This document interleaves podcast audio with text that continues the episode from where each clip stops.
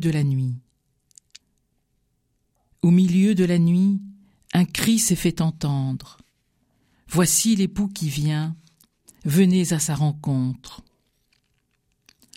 Cette parole de l'évangile de Matthieu est reprise lors de la nuit de Pâques, une nuit unique entre toutes, nuit des nuits, nuit plus grande que toute autre. Tout aboutit, et tout s'initie en cette nuit. Tout est dit, donné.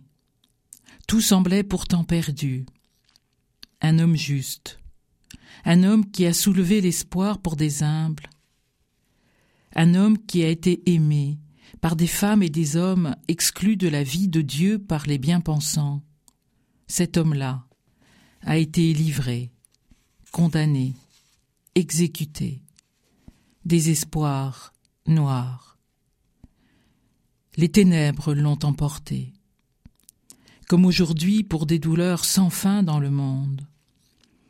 De Lampedusa à la région du Kivu, du Congo-Kinshasa, ou de Damas, à trop de visages anonymes de par le monde, comme tout proche aussi. Pourtant, au milieu de la nuit, un cri s'est fait entendre, car tout commence aussi. Car alors que tout semblait fini pour les amis de cet homme juste et bon, une autre enfance survient.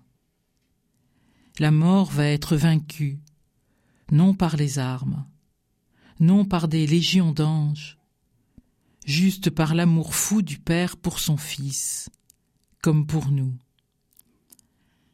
Goût de vivre inédit s'offre au cœur du réel. Au milieu de la nuit, un passage s'est ouvert, une Pâque. Il ne se refermera pas. Il est là, une fois pour toutes. Chacun peut l'emprunter à son pas.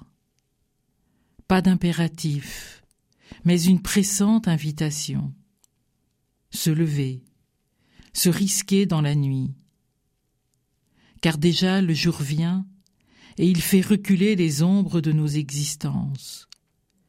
C'est notre tombeau qui est brisé, notre nuit qui est visitée.